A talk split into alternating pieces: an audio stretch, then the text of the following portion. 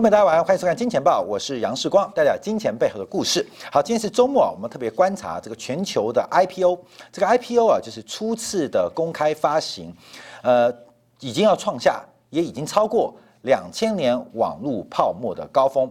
其实这个 IPO 的一个热络的景象，那当然代表市场的热度来到了极致。那特别是 IPO 为什么会成为一个市场？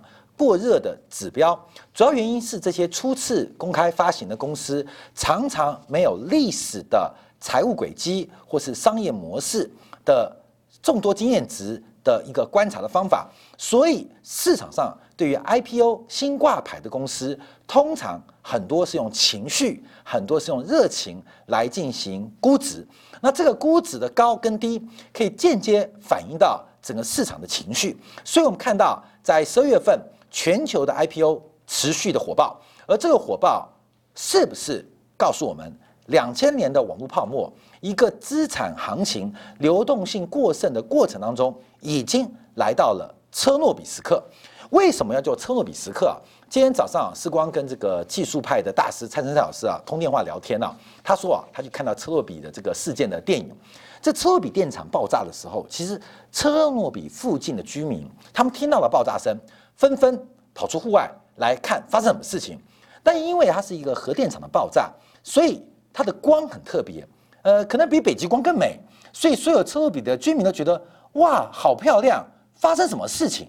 事实上，灾祸灾难即将临头，可是，在临到自己的过程当中，还不知道风险已经发生了。所以今天我们全集要讨讨论 IPO 的一个泡沫变化。稍后我们会提到，整个昨天欧洲央行的利率决策会议出现了一个非常大的转变，也就是欧洲央行非常担心欧元过度强势，担心欧元过度强势，直接限制到了欧洲央行对于进步宽松的可能性跟它的范围。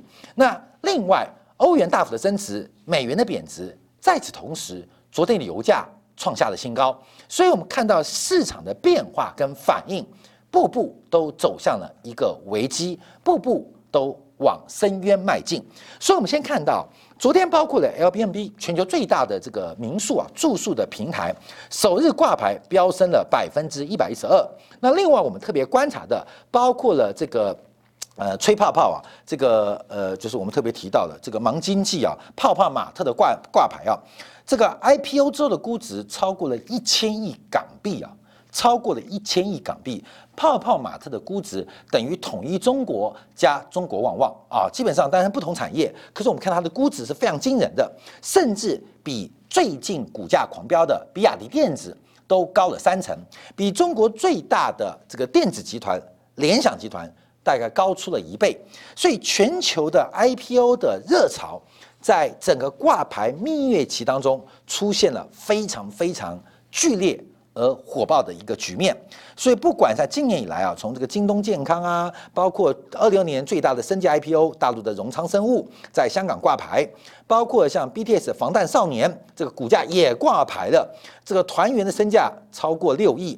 另外包括 Snowflake 啊，这个基本上高估值是泡沫吗？一个 IPO 就赚了一百二十亿美金的创投。好，我们看到中芯国际在之前的挂牌，贝壳找房的挂牌。这个基本上市值超过了四百二十亿美金。这个中国不仅在香港挂牌创造了 IPO 龙井，而中资也大量的在美国挂牌来获取美元过剩的流动性。那不仅是中资，包括从美国、从印度到欧洲，全球的 IPO 热潮都非常非常的火爆。所以，我们先来追踪一下，就是我们前阵子啊，这个上几上个礼拜啊，呃，应该上这礼拜啊，这礼拜追踪的泡泡玛特的呃招股结果啊，结果。以三百五十七倍的抢购幅度，三百五十七个人只有一个人能够抽得到啊！我们可以这样讲，三百五七块钱只有一块钱能够抽得到。今天开盘的涨幅就超过了百分之一百。当然，这个开盘就会不会是历史最高点啊？那我们就要观察，因为在这种 IPO 泡沫的过程当中，常常它的蜜月行情的高点就是套人的开始啊！所以我们看到它的市值最高来到了一千。一百亿港币，一千一百亿港币，这一千一百亿港币啊，已经快追上台湾那个半导体大厂联电了，所以这个泡泡玛特的股价是非常非常疯狂的。好，另外我们看到最大的全球最大的民宿租赁平台这个 Airbnb 啊，这大家可能很熟悉啊，这个最可爱，因为今年呢，它本来要破产的，三月三十一号本来要进行 IPO，受到了新冠疫情的干扰，只好延后。结果延后的过程当中，整个资金流断裂，五月份大幅的裁员一千九百人，大家认为 Airbnb 应该已经是无法继续进行下去了，不管是资不抵债，还有现金流的这个断炊，基本上它已经完蛋了。可是随后全球金融市场的一个火爆发生啊发热，使得在十二月十号它正式挂牌，最终定价是六百呃六十八块美金。那估值是来到了四百七十亿美金，比全球最大的万豪酒店集团还高出了将近五十亿美金。在这一次的募资当中，他募得了三十七亿美金，也就是确定 Airbnb 不管未来发展如何，它应该会活得非常非常好，会活得非常非常好。哦，对不起，市值突破一千亿美金哦！那开盘第一天呢，就大涨了百分之一百一十二。那呃，印股票换钞票，募到了。这个三十多亿美金。好，另外我们看到，呃，美国呃全球最大的餐饮外售服务额，呃，这个服务平台啊，这个 DoorDash 啊，基本上也是非常非常火爆。这个一开盘挂牌，市值就来到了七百二十亿美金，七百二十亿美金。六月份在 Pre IPO 之前，私人 VC 创投给它的估值是一百六十亿美金，这是一个非常疯狂的时刻。六月份。针对 To B 的融资跟估值才一百六十亿美金，到了昨天挂牌变成了七百二十亿美金，短短半年不到，大涨了四倍之多，这个远远超出远远超出所有法人圈跟私募圈的意外，这造就了非常大的富翁。关键这富翁绝不会是散户，因为散户追的啊，散户追的这些私募基金啊赚的这个呃这个。钵满盆满的，基本上非常非常的一个热烈。好，我们再看到今年美国证交所的上市融资金额已经来到了一千四百亿美金，就是新股上市这个 initial public offer 就是 IPO 啊，初次公开发行啊，已经超过了一千呃西元一九九九年网络泡沫最高峰的一千零七十亿美金。好，我们看到全球风 IPO 啊，包括了像金融最明显，包括了科技其次，医疗健康、房地产。跟交通都是今年 IPO 的主轴。那金融只要夹带的科技的故事啊，像蚂蚁金服的 IPO，本来是史上最大 IPO，幸好被北京喊停啊，不然今年 IPO 的惊人会更加的爆表啊，更加的爆表。这个全球最大的 IPO 啊，蚂蚁金服被临时喊卡。假如蚂蚁金服 IPO 顺利的话，可能全球的 IPO 狂潮会更加更加的，不仅是火爆。已经到了失控的局面。好，各位，我们看到啊，这个反映在这个美国挂牌一档啊，这个 Capital One 啊，基本上这个呃 Capital IPO 啊，这档专门针对 IPO 来进行投资的 ETF，今年以来的涨幅已经高达百分之一百零七。百分之一百零七，你抽不到 IPO 没关系，你买这档 ETF，从今年的三月十八号二十点三七元到昨天为止，你来到六十七块钱。从三月十八号到现在到昨天为止，这股价涨幅超过了两倍以上，从二十块钱涨到六七块钱。我们在三月十九号做的这一次的君子回归，涨到让你改变信仰，关众真的会改变信仰哦，真的会改变信仰，需要改变吗？不需要改变，关没有？因为人的情绪跟非理性是没办法做预测的，所以需不需要改变信仰？不用改变信仰，关没这市场就是一个无敌的泡沫，尤其是在新冠疫情、全球超常规的货币政之后，它创造的泡沫终将会破灭。所以我们现在讲，关没有？我们是三月十九号，在全球市场最悲观的时刻，我们跟你讲，君子回归反弹。让你涨到改变信仰，为什么会讲这个话？三月十九号，我们预估全球会反弹，而且弹得会很凶，但弹多高不可能知道，看没有？视光不可能知道，因为为什么？我可以判断人的这个价值，我可以从人的角度做价值价格判断，可是我不能对于疯子做价值判断，所以我们只下注让你知道反弹涨到改变信仰。嘿，关没有？改变信仰了吗？像以这个 IPO ETF 啊，从三月十八号二十点三七涨到六十七啊，那从今年以来它是飙升了百分之一百零七。那今年的 IPO 加速，以美国为例啊，基本上呃也来到四百五十家，创下了两千年三百九十七家的一个新纪录。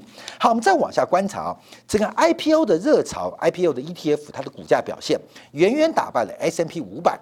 这也是一个想象力的一个突破，所以我们昨天特别提到，未来十年有六十八兆的美金的财富将要转移。这个转移过程，一种是可能人的寿命用遗产或赠与方式做转移，那另外拿到这些钱的人，看没有？他们除了消费之外，他们有更多的想象力啊，更多的自我实现的压力，想超过上一代在金融市场、在资本市场能够得到。自我实现的一个肯定机会，所以大量的资金来到市场，发挥想象力，发挥想象力。那这种想象力啊，就已经把这个市场拱到了一个极致的一个阶段了。所以，我们看到 IPO 的这个 ETF 啊，因为 IPO 跟 S&P 五百怎么比啊？因为新上市的公司它有新的故事，可是它并没有历史的财报数据或完整的商业模式或周期经验。可以做判断，它是一个全新的，它是个全新的。关没有？就跟我们家里新生宝宝一样，你带满的是希望，带满的是幸福感。关没有？等到从医院接回家之后，你就会发现，那根本是人生最痛苦的梦魇啊！为什么？因为不能睡觉，小朋友可能呃一个小时就哭啊，三十分钟就要喝奶，那一个半小时就不爽一次啊！你也不知道他为什么哭，他就是不爽，喂了也喂了。那尿布也干的，他就是不爽啊，观众不爽。所以啊，IPO 就像我们新生儿一样，每一个人对新生命都有极大的盼望，玩玩可以，你把他带回家，带回家就做他股东啊，做他股东，等他离开医院，你带回家，你会非常非常的痛苦。我相信啊，家里有婴儿的都知道，那是一个非常非常生不如死的过程啊，生不如死的过程，不是把他打昏，而是把自己打昏。所以 IPO 的故事啊，它很美好。它充满了想象。等到它正式挂牌之后，我们常常看到，因为很多上市公司为了迎接 IPO 估值，在 IPO 就 Pre-IPO 阶段呢，会进行财务报表的窗试，所以常常有公司啊，一上市之后，那个财报第二年。怎么变稀巴烂啊？EPS 大幅衰退啊，营收怎么不增长？为什么？因为它过度。我们在会计报表一个专有名词叫窗式，就是美化财报，用很多方法，不管是折旧、摊平的认列、营收的认列，很多方法把财报美化。那上市之后的一年两年，它必须要承担这种成本。所以，那关没有 IPO 后面呢？今年最热闹 IPO，明年再看看呢？关没有？它这个生命已经生出来喽。那未来单线成本会有多大？好，我们看到更夸张的是，从我们之前讲这个软银菌金啊，今年更特别的是这个叫做是 SPACS 啊，就是为了特殊目的收购而成立的公司。从今年年初到现在，全市场大概有两百家这种特殊目的收购公司的成立，总募资金额高达七十七百四十亿美金。那 SPA C.S 啊，这种公司啊，就特殊目的收购公司啊，很特别，它没有商业运作模式，也没有告诉你干嘛，就是跟你要融资啊，给我钱，你相信钱给我之后，我会找寻到赚钱的机会。所以什么目的啊？特殊目的收购什么公司？特殊目的的收购公司。所以光是这种空壳的计划，在今年啊，在美国市场都募集了超过七百四十亿。美金的一个规模，这个泡沫的情绪是非常非常热烈的。好，另外我们看到最新新闻啊，是特斯拉啊，在本周正式进行新股的发行。我们之前讲啊，这个大卖空的这个呃原著啊的真实作者，他不是建议特斯拉马斯克吗？给他免费建议啊，你最好的方法就赶快印股票换钞票，因为特斯拉的长期现金流，你有一点点财务背景都知道。不可持续也不可靠，可是我们现在可以确定，特斯拉可能是未来十年最不可能破产的一家汽车公司。为什么？今年三次的募股计划，这不是 IPO，就发行新股计划，印股票换钞票，已经募集到一百二十亿美金资金。特斯拉目前账面上的现金超过两百亿美金，也就是特斯拉。从一个啊蜜月初壮的呃，叫做呃这个有没有？就是呃那叫什么什么兽啊？呃那个呃彩虹颜色的那个会大便是大冰淇淋的那个呃 IPO 啊，独角兽啊，特斯拉已经从独角兽。变成价值型公司了，各位，我跟你讲啊，今年啊，从独角兽变成了这个价值型公司。为什么？全世界的汽车公司没有一家有两百亿美金现金在手的，没有。所以以价值投资来讲，特斯拉现在是全球不要看营收，不要看盈余，都比不过人家。它是全球净现金最多的一家汽车公司。那为什么？感谢所有特斯拉的股东，今年三度的发行新股，募集到了一百二十亿美金，再加上其他零零总总。那按照目前它的折折呃折旧啊的摊提等等，一百二十亿美金可以让特斯拉按照目前规模再赔十五年以上，再赔十五年。所以特斯拉啊，基本上我们觉得这个是泡沫企业，可现在透过韭菜的收割，它已经成为地球上财务。最安全的一家汽车公司，从独角兽瞬间变成了这个呃价值型投资，从原来的青春少妇变成了。重手女啊，我们以财报的逻辑来观察，因为成长性看得出来嘛。从它的现金流，基本上这个故事一旦开始募集之后，它完全就不是独角兽了，完全就不是独角兽，已经进入经过社会的风霜跟历练，已经从一个无知少女变成重手女了，就是特斯拉。好，我们看特斯拉很特别啊，因为它十月八号募集的资金啊是五十亿美金，占它总市值六千亿美金不到百分之一。以这种规模啊，假如以这个 Volkswagen 来募集的话，哇不得了，因为 Volkswagen 目前的总市值大概不到一千亿美。美金，假如要这种发行股票来进行募资的话，它的股权会大幅稀释。好，关面我们做财务过程当中有一种叫做股权融资，叫债权融资，就是资产负债表的右边呐，呃，右边是资金的来源，左边是资金的去处嘛。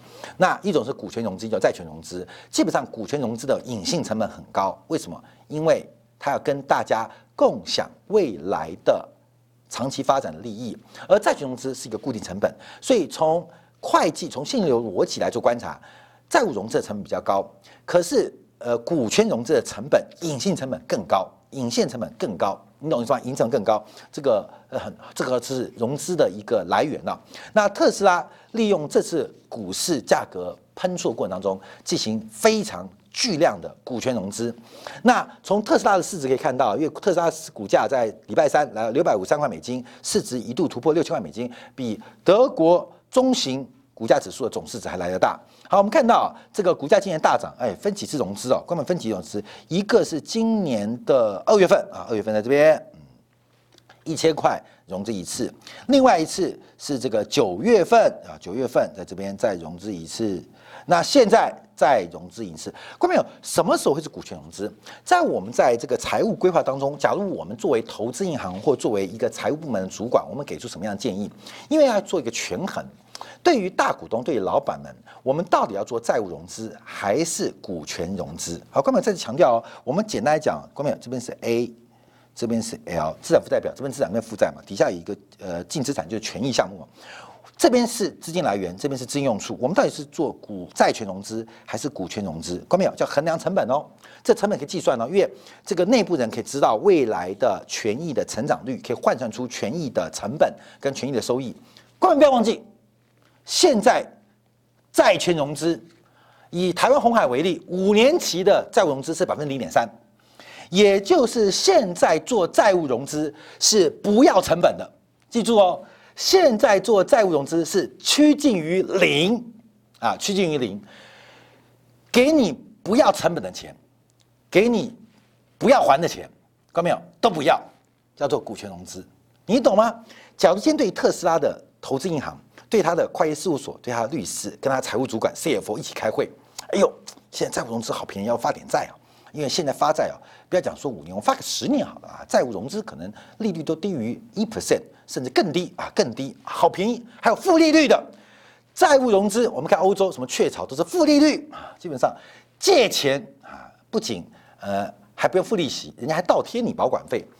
债务融资的成本低到一种不可想象地步。我跟你借钱，我不仅付你利息，你还要贴我保管费，成本够不够低？够低，对不对？嘿嘿，啊，不做啊，各位没有？做股权融资啊，做股权融资，这代表什么意思？各位什么意思？股权融资是硬股票换钞票。我们基金公司需要资金，一种是向银行借或发行债券。现在我们知道的基本上都是零利率或负利率啊，零利率或负利率啊，基本上可以做得到啊，这是已经不要钱的钱喽。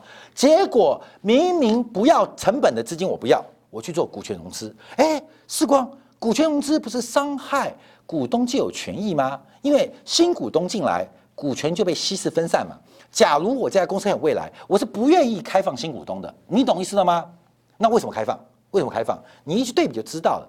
因为从律师、会计师到投资银行到 CFO 到马斯克本人，笨蛋，我干嘛去借钱？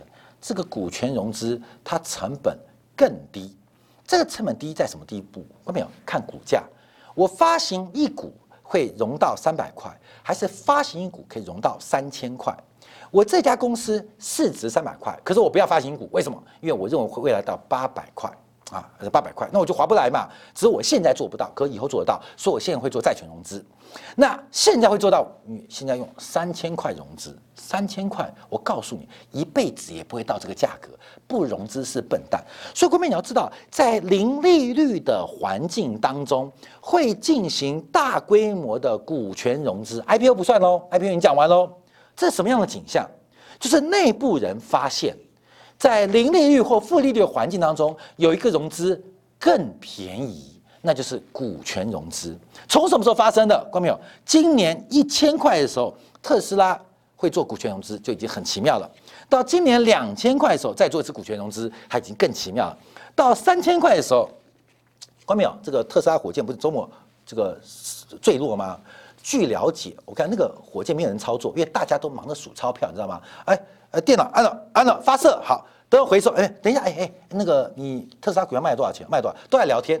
那火那个火箭回来的时候，没人顾，就掉到地上摔坏了啊！摔坏，摔坏就摔坏嘛，再融就好了。钱不是个钱，对特斯拉来讲不是个钱，你知道吗？掉十个都没关系，你知道吗？掉，所以据说现在特斯拉 SpaceX 啊，基本上转型作为美国军事行动，因为掉下来会爆炸，而且爆炸威力很大，可能会作为空袭伊朗的主要武器。反正都摔坏嘛，而且摔坏很吓人，就拿去当飞弹丢人家。什么原因？就没有人在管经营了，因为钱太好募了。所以我们看到这特斯拉股价真的是将来历史上。一定会注记奇葩的故事，每一次泡沫的顶峰都会有奇葩故事，所以我跟大家分享。我常讲到台湾的中环跟莱德，这是做光碟片的大厂，在一九九六、九七、九八、九九，千禧虫啊，后来发现这个虫没出现过，据说有个叫千禧虫会把我的电脑吃掉，而且会把电脑里面的资料给吃掉啊，千禧虫大家知道，所以。那个光碟片一片一二十块嘛，你买个几片把这要储存，跟买保险一样。所以当时的中华莱德股价都飙到了超过两百块、三百块、四百块。中环的翁董啊，这个呃莱德的叶董很聪明，大量的跟特斯拉一样发行股票。今天中环跟莱德什么都不会做，还是只会做光碟片。看到没有？鬼才要光碟片，无所谓。因为中环莱德在当年光碟片热潮募集的数百亿资金，到现在用不完，你懂意思吗？光碟片一片，我看不知道是一片多少钱啊？没有人买，无所谓，照样生产。因为要这种赔法赔不完。看到没有？国巨现在很活嘛？国巨当年在两千年 IPO 之后，第二去买了飞利浦建元，乱买一通，钱多到花不完，干嘛？玩马。两个女儿开始玩，哎，关淼玩马是很贵的活动哦，就玩马，玩马钱花不完，呃，玩关之琳啊，关之琳可贵了吧？钱花不完嘛，关之琳，好，关淼就玩完了，说最近回来认真工作，哎，也不错的。关之琳对国巨股东最大的工作就是把这个国巨的老板这个陈泰明啊，可能。激励的一番啊，激励一番，说要回来要赚钱，回来赚钱。关明因为国呃这个陈泰明的口味比较重啊，口味比较重，喜欢吃比较重熟女的口味。你知道什么意思吗？就是在两千年，国剧的老板陈泰明要退休了，因为我跟你讲，他一辈子也赚不到生产那个以论斤论两的被动元件。